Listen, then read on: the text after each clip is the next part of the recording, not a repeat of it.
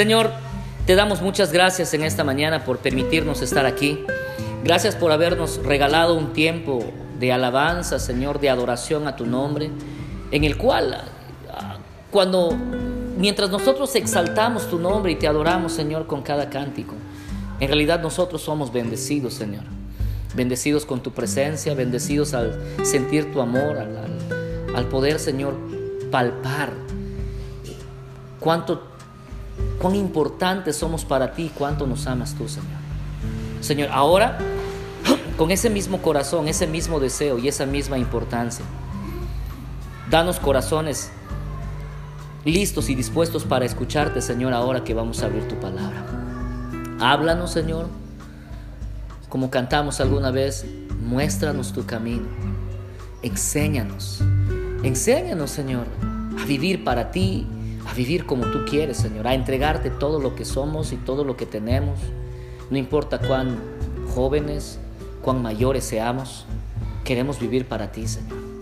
Gracias por tu presencia en medio de nosotros. En el nombre de Jesús. Amén y amén. Segunda de Corintios capítulo 7. Esta segunda carta que el apóstol Pablo le escribe a la iglesia de Corinto eh, es, es motivada por la primera carta que él había escrito a la iglesia, en la que él había los había exhortado, les había llamado la atención, quizás en algún momento Pablo suena o parece muy duro con los corintios y esto provoca que ellos se resientan, se, sientan mal y, se torne un poco tensa la relación que había entre Pablo y la iglesia de Corinto. Recordemos que Pablo había fundado esta iglesia, Pablo había sido el fundador, el misionero que levantó esta iglesia de Corinto, pero en este momento ellos están distanciados, ellos están, eh, bueno, los corintios están como enojados y como resentidos con, con, Pablo. Esto, esto, es, esto es algo muy común, suele pasar mucho en la iglesia. Somos muy amigos, tenemos una amistad muy estrecha hasta que algo sucede hasta que un intercambio de ideas, un intercambio de palabras o simplemente una posición contraria a tal o cual asunto hace que muchas veces nuestras relaciones se resquebrajen un poco, se debiliten un poco. Y entonces Pablo a raíz de esto escribe una segunda carta a los Corintios y en los primeros seis capítulos hemos visto a Pablo hablando acerca de su posición, acerca de su apostolado, acerca de su autoridad, un poco como diciéndoles a los Corintios, ¿saben? Eh, esto es lo que yo soy. Y si les digo lo que les estoy diciendo, es por esto o por aquello, ¿verdad? Pero en el capítulo 7 entonces entramos a lo que sería la parte emotiva lo que sería la parte emotiva de esta carta, porque algo va a suceder, la, situación está tensa, la situación está tensa. Oh, gracias. Va, creciendo, ¿no? Ahorita viene la de 3 litros. Ahorita viene la, más grande. Por amor vamos a esconder esto. Muy bien, listo. Entonces, hermanos, esta es la parte emotiva, porque es como que llega a un punto en el que ah, nos damos cuenta. Miren lo que dice el versículo 7. El capítulo 7, perdón. Versículo 1 dice, así que, amados, ya que tenemos tales promesas, limpiémonos de toda impureza de cuerpo y de espíritu, perfeccionando la santidad en el temor de Dios. Pablo les, les, les vuelve a decir a los corintios, lo que Pablo siempre ha pensado o ha sentido por ellos. Así que, amados, miren, quizás si, si nosotros fuéramos Pablo y hubiésemos visto lo, que, lo que ha sucedido con Corinto y lo que ellos dicen, ¿cómo les llamarías tú? Y allá en la primera carta Pablo les dijo, ustedes son carnales. Quizás en esta carta, lo que, en esta segunda carta, lo que se venía a continuación fuera, ¿no? Este, y así que, sin vergüenzas. Y así que, oigan, hermanos, ¿no? Y cualquier otra cosa que, que, suene a, oye, ¿qué tienes? Pero Pablo les dice, no, ¿sabe? Siempre los hemos amado. ¿Recuerdan lo que Pablo había dicho en el capítulo anterior? O sea, ustedes no están limitados en nuestro corazón. O sea, son ustedes los que se limitan. Siempre los hemos amado. En los, tiempos buenos, en los tiempos malos, cuando hacen cosas bien y cuando hacen cosas mal. Y el hecho de que les llamemos la atención es lo que Pablo está tratando de decir. No es que los tenemos algo en contra de ustedes, los amamos. Al contrario, si les decimos algo es porque los amamos. Esto es algo que los hijos difícilmente entienden, ¿verdad? ¿Por qué si mi papá dice que me ama, por qué me castiga? ¿Por qué si mi papá dice que me ama, por qué me quita esto o por qué me prohíbe aquello? ¿O por qué no me quiere hacer el gusto de darme esto o aquello? ¿Saben? Eh, ellos ven las cosas de una manera distinta porque dicen, si me amaría, me lo daría. Pero el papá que tiene la experiencia de vida y mucho más si es un padre cristiano, no solamente por experiencia de vida, pero por conocimiento de la escritura, dice, sabes, justamente porque te amo, no te lo doy. Ha sido muy sonado el accidente hace un par de días atrás de este chico que, que murió acá nomás, en la segunda cuadra de Guillermo Sisley.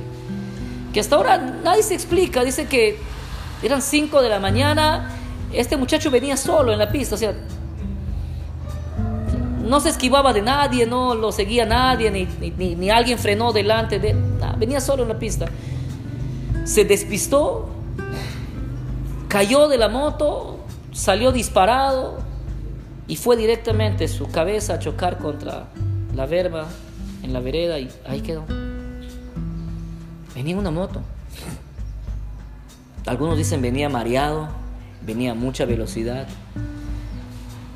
21 años creo que tenía el muchacho. Quizás él se compró la moto.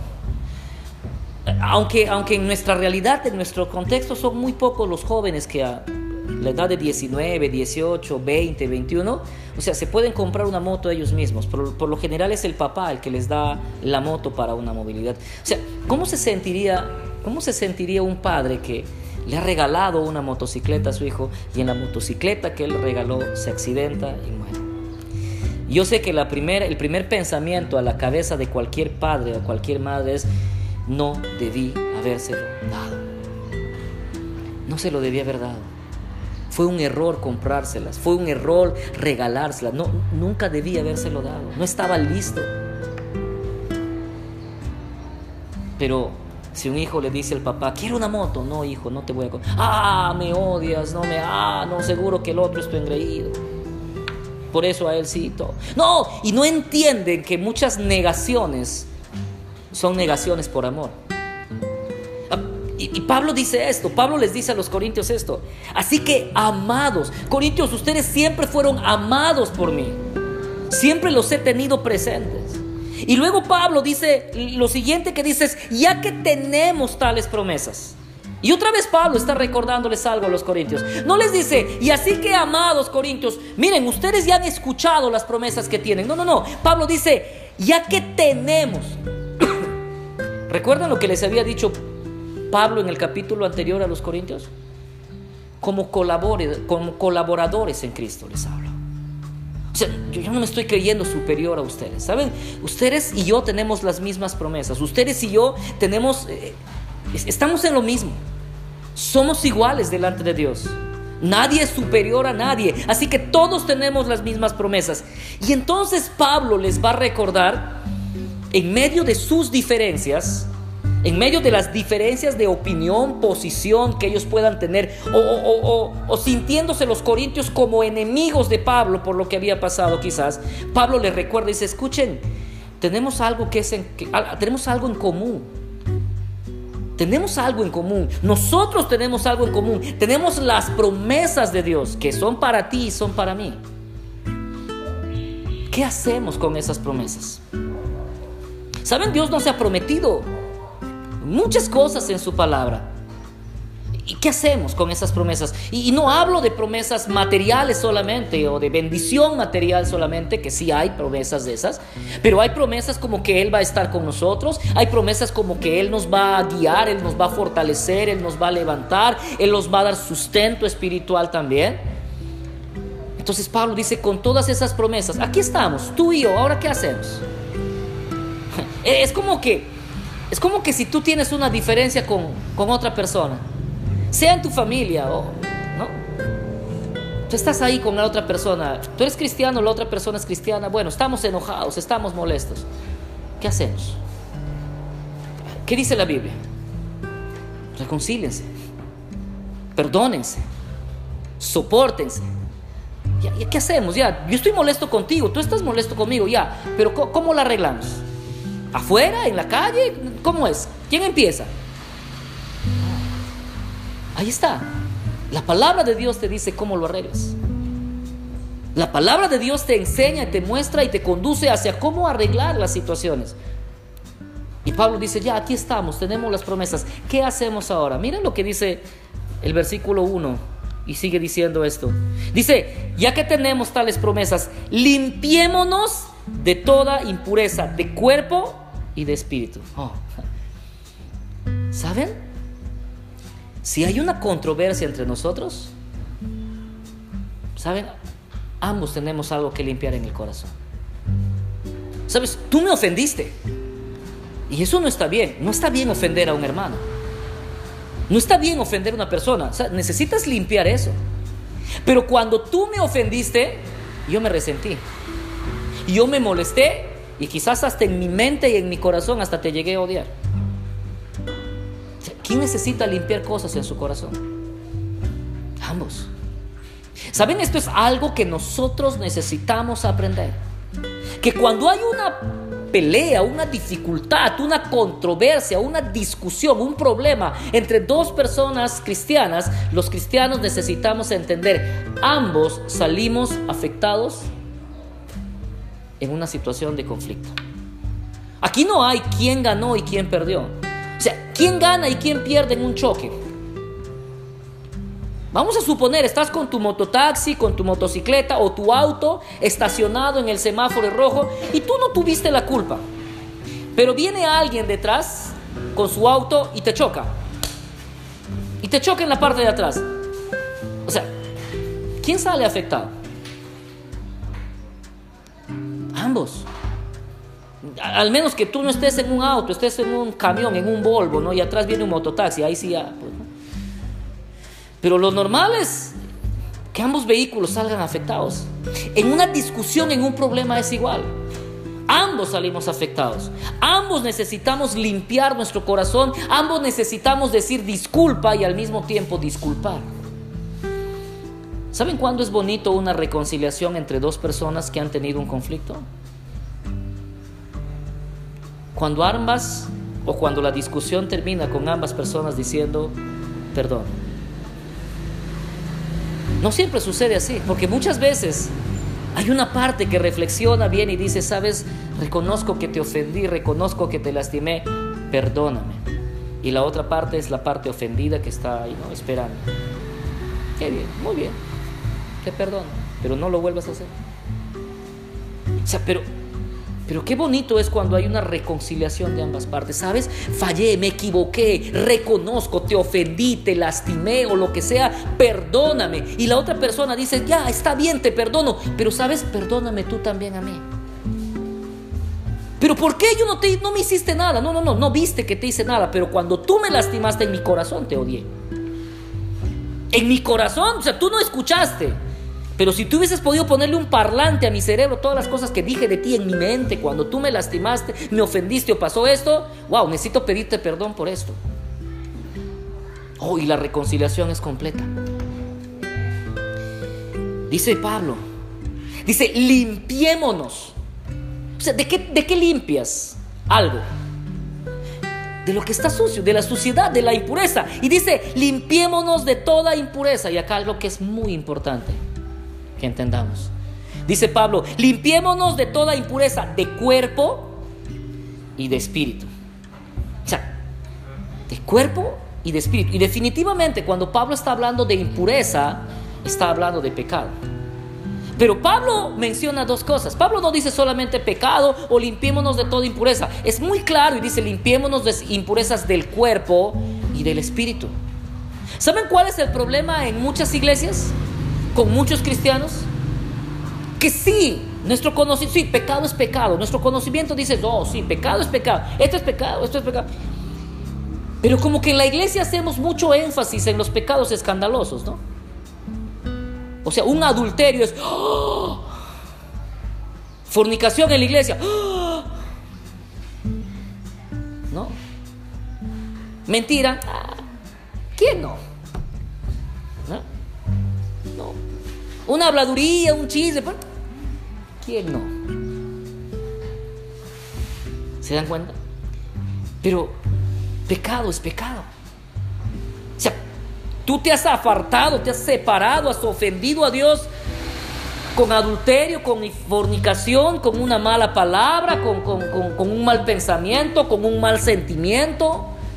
Es más, la Biblia nos dice en Santiago, si hay algo bueno que tú debes hacer y no lo haces, ya estás pecando. O sea, no necesitas hacer algo malo, inclusive si no estás haciendo algo bueno.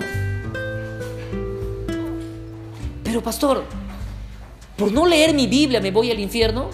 Si alguno sabe hacer lo bueno y no lo hace, es pecado. ¿Es, ¿Es, bueno o malo leer la Biblia?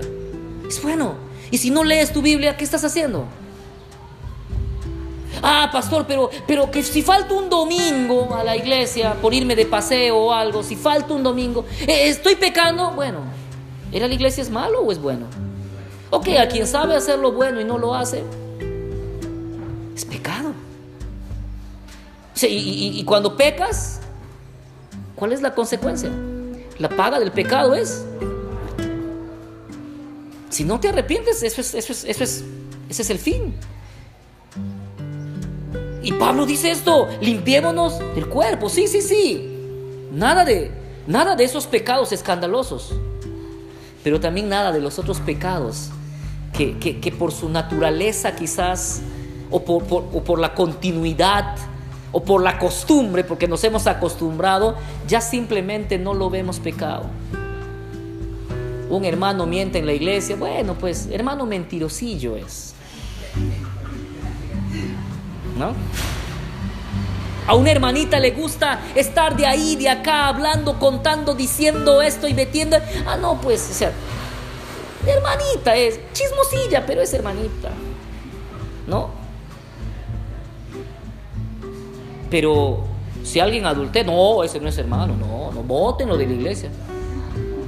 y no estoy diciendo aceptemos a todos, no, no aceptemos a ninguno. O sea, no toleremos ninguna, ninguna situación. Y es importante entender eso y por eso Pablo dice que limpiemos de toda impureza en el cuerpo y en el espíritu. Y miren lo que dice, perfeccionando la santidad en el temor de Dios. Oh, perfeccionando la santidad.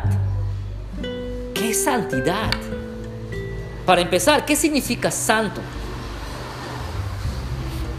Muchas veces cuando alguien nos menciona la palabra santo, lo primero que pensamos es en estas personas del Nuevo Testamento, ¿no? San Pablo, San Pedro, San Juan, San Marcos, San Mateo. O pensamos en esas imágenes que están ahí en los templos o en algunas iglesias ahí arriba, y esos son los santos, ¿no? San Martín de Porres, ¿no? San Francisco de Asís, o quizás hasta en los papas o en los líderes de la iglesia. Pero la palabra santo, simple y sencillamente, significa separado, apartado apartado para Dios. Eso es santo. a través del Nuevo Testamento vamos a ver a Pablo diciéndole a la iglesia, santos, ustedes son santos. Soy sí. Somos santos. La Biblia dice eso. San David, ¿no? San Jaime, San Carlos, pues, tiene nombre de agua ya, pues, ¿no? pero así San Carlos, ¿no? suene como agua, ¿no? Pero Sí, y las mujeres también, Santa Joan, ¿no? Ahí está, ¿no? Santa Keren, ahí está. Eso dice la Biblia, somos santos, separados, apartados, ¿ok? Apartados para Dios. Y cuando dice perfeccionando la santidad, lo que está diciendo es que debemos perfeccionar nuestra condición de ser apartados solamente para Dios. Apartados solamente para Dios. ¿Qué, es, ¿Qué es apartado? O sea, algo que tiene un único y exclusivo uso. Por ejemplo, los instrumentos que ustedes ven aquí que utilizamos han sido separados y apartados para la obra de Dios. O sea, imagínate que un día vas a una fiesta, una parrillada o algo que está ahí y ves una guitarrita así medio crema con su sticker aquí al costado. Uy, esa no es la guitarra de David. Uy, ¿y qué pasó con esa guitarra? Y su dueño no. Es que me la alquiló para, ¿no? Me la alquiló acá. Te la alquiló cita aguja el hombre. Pues. Está alquilando sus instrumentos. Entonces, ¿saben? No, no, no, esa guitarra, desde que yo conozco a David, esa guitarra ha sido apartada, consagrada, exclusivamente para el servicio de Dios y bueno, y para sus clases que él quizás da ahí, pero para el servicio de Dios y no se utiliza para otra cosa que no tenga ese fin o ese propósito. Nosotros hemos sido apartados para Dios, somos instrumentos suyos, dedicados para su obra, exclusivamente para su obra. Y no nos involucramos en otras cosas más. Entonces dice Pablo, debemos perfeccionar esa santidad. Voy a utilizar esta expresión, yo no sé si sea válido o no, pero debemos perfeccionar nuestro apartamiento para Dios. ¿Ya? No sé si es válida, pero eh, para que podamos entender eso. Debemos perfeccionar nuestro estado de ser apartados para Dios. Y no solamente dice eso, sino dice en el temor. O sea, ¿cómo perfeccionamos nuestra separación para Dios? Dice en el temor. Ah, tengámosle miedo a Dios. No. Cuando habla de temor de Dios, habla de respeto a Dios. Como dice Proverbios 1.7, el principio de la sabiduría es el temor de Jehová. Es el respeto, es la consideración a Dios, a su palabra y a sus mandamientos. Entonces Pablo dice eso, Corintios, yo los amo y sé que ustedes me aman. Tenemos las mismas promesas, estamos en la misma condición, pero aquí hay algo que nos está separando, dividiendo. ¿Qué hacemos? Simple, quitemos todo lo que hay en nuestro corazón. O sea, quitemos todo lo que nos, nos, trae conflicto, nos impide. O sea, reconciliémonos, quitemos todo eso y continuemos perfeccionándonos para la obra que Dios nos ha llamado.